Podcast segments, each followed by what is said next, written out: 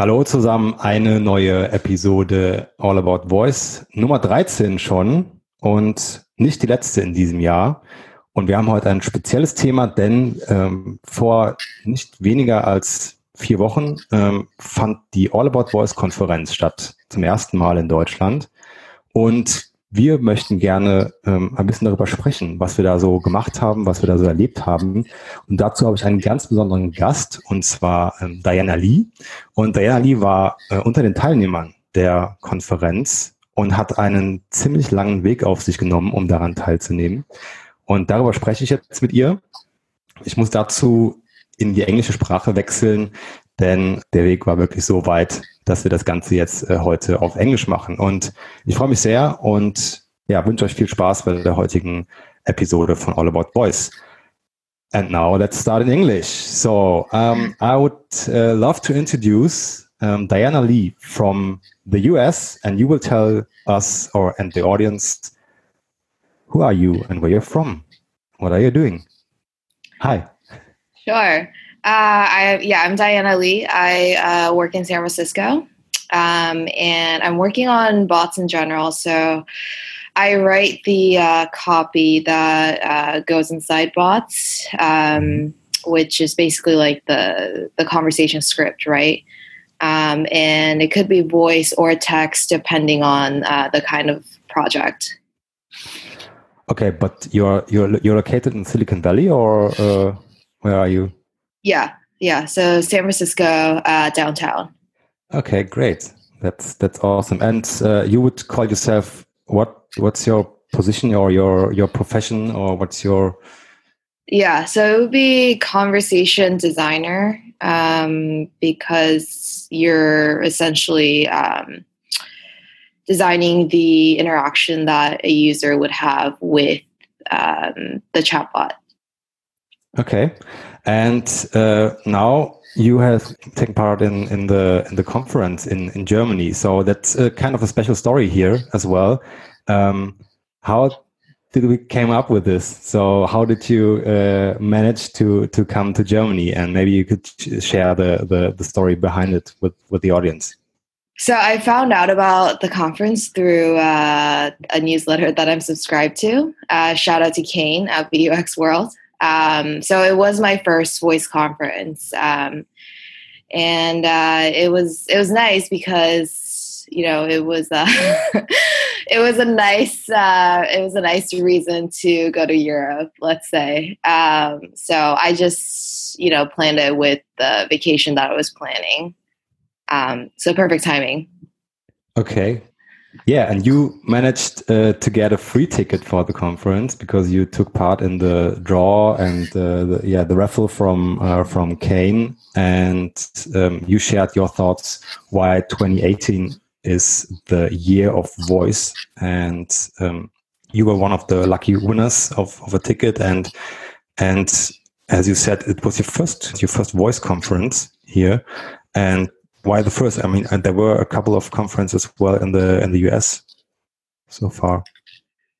Yeah, I think maybe I just haven't come across it very much, mm-hmm. but um, yeah, I I didn't know. Uh, well, I didn't know actually there was a conference that was specific to um, voice UI. Um, I had seen other like bots conferences, um, but you know I think it is interesting how in like this time around, um, voice seems to be not that it hasn't around been around before, but it's gaining significantly more exposure. Um, and that's just a little bit interesting to me coming from um, you know starting to work on bots in 2016 um, and i think 2017 there was a little bit of a dip so um, yeah, it's just uh, it's just interesting that there just seems to be so much more, uh, you know, public knowledge about what voice UI can do. Yeah, so that was kind of of your expectations here um, for the conference in Germany, or did you have any expectations? I don't think I really had any uh, solid expectations. I mean, I I was expecting it to be um, pretty well rounded, which I think it was because um, it covered um, it covered anecdotes from people who have launched a skill, for example. Uh, but I think the most valuable for me was actually the legal part of it, because um, I think that just sort of gets swept under the rug sometimes. Um, but that is that actually does decide um, what kind of interactions you can have with the user. Um, just you know, speaking from experience, that does uh, end up becoming something that you have to address. And it's better to address it sooner than later before um, you're you're ready to just launch it. So it was uh, it was a very a practical session for me yeah that was one one thing that was very important to us um, when we were, were planning the conference and uh, picking uh, the the speakers and putting together the lineup for the conference.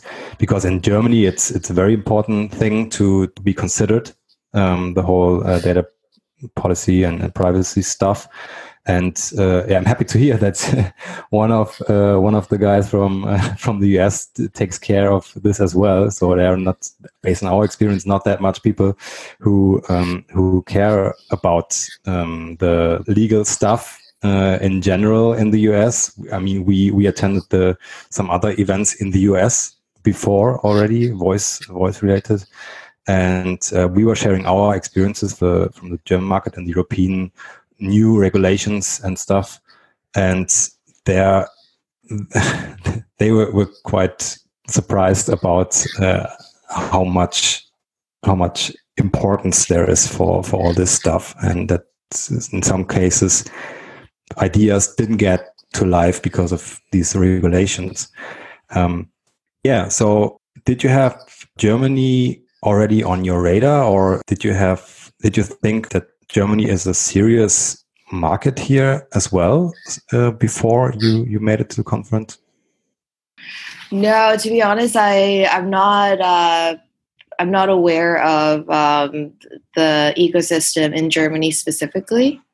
Mm-hmm. Um, I knew that you know GDPR is a huge topic um, because there's a lot of like unexplored territories in terms of how data from voice is being used, right? And that's regardless of the country. Um, I mean, by region, the the uh, the legal restrictions are obviously different, but um, in terms of how we communicate to um, people who use these devices, like how the data that they give by answering questions is used. I think it's um, a little bit of a, a, a gray area. Um, mm-hmm. First, I think in terms of just like what people are okay with and what people are not, and um, just how to. I think in that sense, like presentation really does matter of how you communicate that information and um, what value it adds, right? So mm-hmm. that's sort of what I wanted to find out is how um, Germany or that region in general is addressing that and how how they're proposing value that you know gathering this data has and doing that in a in a consumer first way. Okay. And are you working on uh, if you can share it uh, are you working on international projects which uh, also launched in, in the european market Nothing that I can talk about in depth, but I would say GDPR is on the radar for most US people, anyways, because if you are GDPR compliant, right, that also sort of sets the road for other legal restrictions that are that you have to follow regardless of whether you have regardless of whether you have customers in the mm-hmm. uh, in the European region, right? So I would say it's definitely on people's radar, and it's something that um, every every bot that we work on, it's a big topic. So yeah, I think I think for regardless of whether you have um, consumers in um, Europe, I think it's something that's on people's radar because it sets a good precedent, anyways, for um, being compliant with other laws. Cool. So um, let's let's talk a bit about the the conference. There were some some other uh, talks during the day as well. Um, first of all, I want to ask you: Was your first time in Munich? yes, first time in Munich, first time in Germany in general. Yeah, very cool. very cool. So, did you enjoy Munich and Germany in, in general? I did. Um, I loved all the parks and um, just the lifestyle um, of being, you know, active and all that. Um, and uh, I got to try the good food. Yeah, it was a good time. Nice. So let's let's talk about the conference and the the lineup. So the All About Voice conference took part uh, October 12th in Munich. Please tell us what are your maybe three main takeaways from from that day. Yeah, so I would say the first thing um, is just the fact that a bot is a lot of work. So if you are, I guess, under the impression that uh, it's sort of build and then launch and that's it, it's not. I think it was a good reality check for anyone working on bots, really. So um, the example of Dutchbron, um, sorry, I don't know if I'm pronouncing that right, but uh, it taking them 28 um, design sprints to launch a bot. Um, and that's not even working with uh, other companies, right? Except the Amazon experts that they work with. So, working on that as an internal team, um, them taking that time, I think it was. Uh, I really appreciated them sharing that because I don't think a lot of companies are willing to do that um, and sort of be uh, share their challenges, right, um, of working in this space. So I would say that was the main thing for me um, that left me a big impression. And then I think um, in terms of how like user experience was approached, I think for me, um, I learned to draw from everyday life inspiration in terms of how conversations should be structured. Because um, I think when we're designing like human to machine interactions, it's easy to put yourself in like a different mindset of oh i'm designing for a machine but you know it's conversational ai so you the, the inspiration should be from how you talk to humans and like the seamless you know uh, most efficient way to do that right um, even within human interactions mm-hmm. so thinking about things like taking a holistic um, I guess UX research approach, right? Is do they check their phone first thing in the morning? Um, do they not because they get overwhelmed? Like all these questions that try to understand the users that you're building, um, either an Alexa skill or any kind of bot for, is helpful. And I think that's how you really add value to um, the consumer's life so yeah that was uh that was just a more of like a mindset approach um that i learned and then um uh, as always, like taking responsibility is always valuable, um, which applies to uh, human relationships, human to machine relationships. So um, we want to know why a certain mistake happened.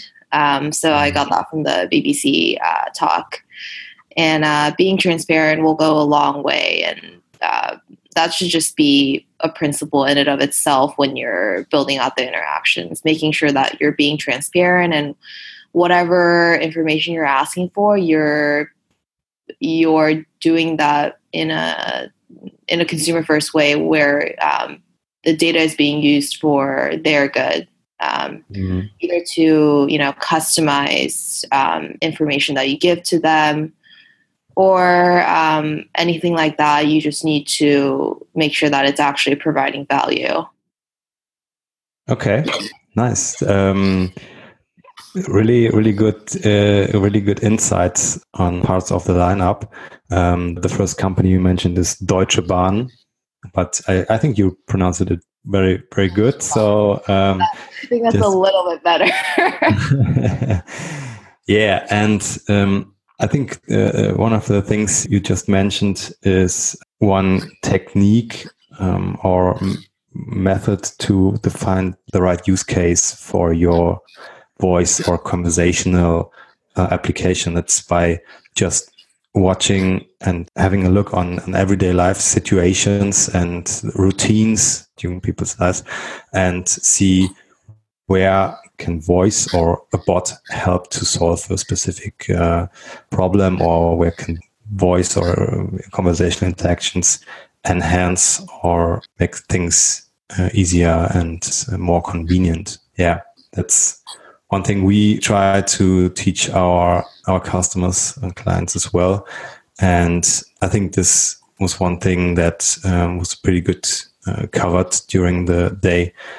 So you, you mentioned that the the Deutsche Bahn because it was very hands on and sharing experiences from by by having a look back, yeah, and um, not about just presenting how much value and how much impact voice could have in, in general.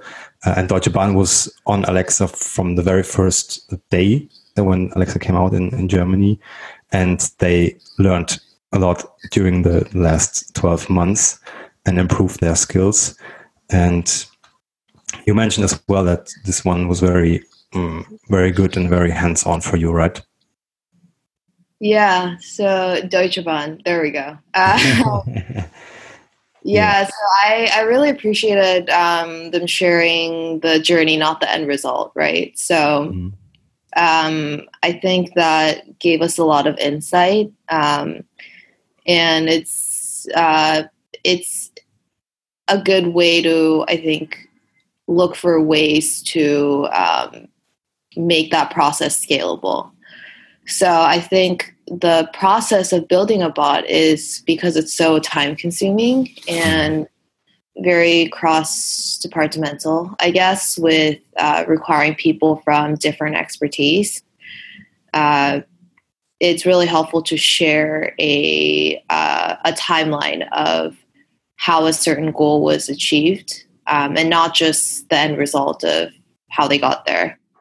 Yeah, that gives a good overview about the the effort that you uh, takes to to get something like this uh, up and running. I mean, Deutsche Bahn is facing a lot of problems with the um, automatic speech recognition and uh, other uh, things from the um, AI of the of the platforms um, because they have so much data and about I think more than 2000 different ways and variations how to ask for train connection from A to B.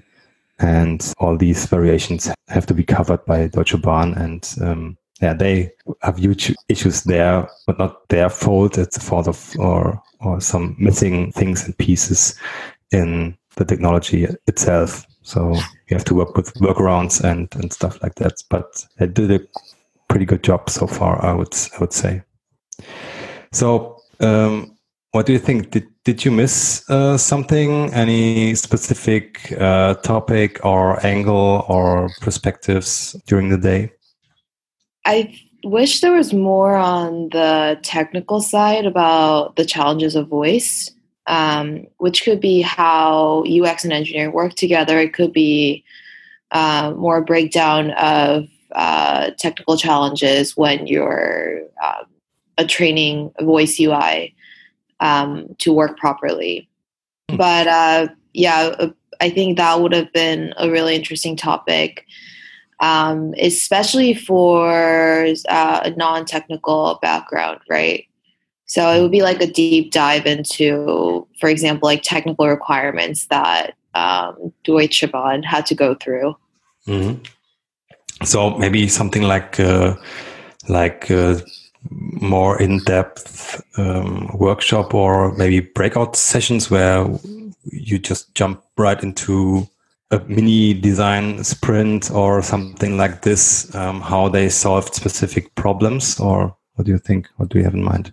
Yeah that would be great if you could have a breakout session and yeah maybe it can be a, a mini design sprint and taking into account uh, you know the testing and all of that that has to be uh, done before launch because i think that's the that's the part that gets missed a lot is that you it's you know it's it's quality right? Um, mm-hmm. it's not just putting in a bunch of different functions and uh, and then launching and just seeing how it happens out in the wild. So um, I think for the design sprint, obviously that wouldn't be part of it because it's more about um, building out the concept and the and um, the functions. But yeah, maybe that could that could be it. It could be you know more on the technical side plus um, really like what what is the what is the guideline for um, how much testing you should get done um, and what what battles should you fight i guess um, mm-hmm. when you're trying to get yourself ready to launch something? Okay. Um, are you an alexa user or google assistant user? Uh, more of an alexa user but i am trying to get more acquainted with google home. Okay. So because um, we had uh, Dr. Nick Fine there, who is a UX researcher and um, who who shared some thoughts and experience by giving us some insights in the psychological um, aspects of uh, creating user experiences.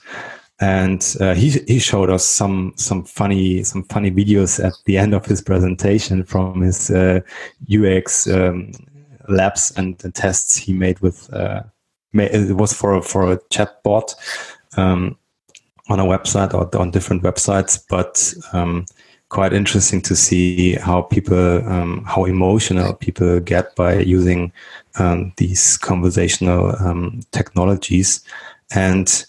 I was asking if you are an Alexa user or a Google Assistant user because I want to know if you think that many voice apps or maybe as well chatbots did that job well of having um, all these um, things in mind and to anticipate the maybe users behaviors as well? I would say it's a spectrum. Some are very empathetic and um, it has that human touch uh, that makes it that goes beyond just uh, communicating information, right? It does it in a way that seems very much like okay like i got your command and um, mm. it provides some extra information and then it hands it off to them to continue the conversation right it's it's a it's like a conversational flow um, and some are more straight to the point and it it has the skeleton of everything that needs to be said but it just feels a bit mechanical and not conversational. Um, but I think with that, you have to remember that, you know, with the uh, with the bots that seem empathetic and seem truly conversational, um, which I, I would argue that there isn't a truly conversational one because it seems more like command and response at this point. But you know, that's a different point.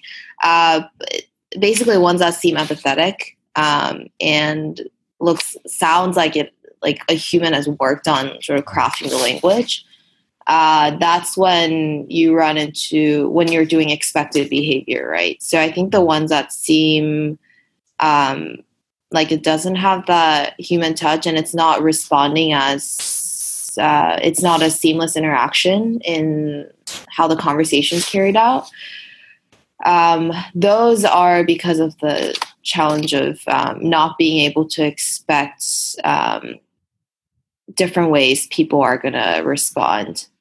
Um, so I think that's just the nature of how how it's command and response at this point.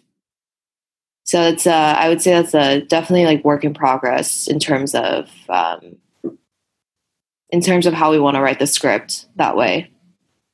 Yeah, I think this is one of the biggest challenges that we are facing or will face in the future by um, creating and outline uh, characters and mm, personalization and um, having or finding your tone of voice in chatbots in voice applications to to make a difference so to um, to transport your values and your brand and the aspects and the most important aspects of your brand and your product and, and service, maybe.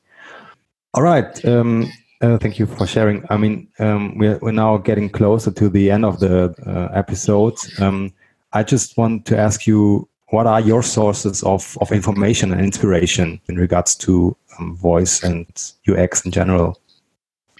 So my inspiration is um, content that takes a holistic approach to UX. I would say um, so processes that you know that doesn't have to stem from. Uh, I should say information that doesn't have to stem from um, like cookie cutter questions, so age, gender, etc. Those I think can work as a baseline, but with something like virtual assistants, you can go deeper to find out um, how to design for um, accessibility, for example, right? And um, how to take conversational um, markers to know when you're done talking and when you're going to go into a different topic, for example. So it's more of a like a holistic look at what makes a good conversation, right? Not making it you know device specific or a specific interface um, just what makes a good conversation what makes it a pleasant um, conversation that leaves a good impression on you after. Um, so definitely more psychology based. Um, those are what i look to for information and inspiration on how to design conversations Okay, great. So, um, Diana, thank you very much for being part of the All About Voice conference. Now, the podcast. Uh, let's see what's what's next. Will we see you at the next conference? Yes. That's a big question at the end. Just one answer. Yeah. Yeah. Yeah. Okay. Really looking forward to to that. And um, yeah, thanks again for being part of the conference and um, of the podcast and yeah, all the best for your your project you're working on. Thank you. Thank you.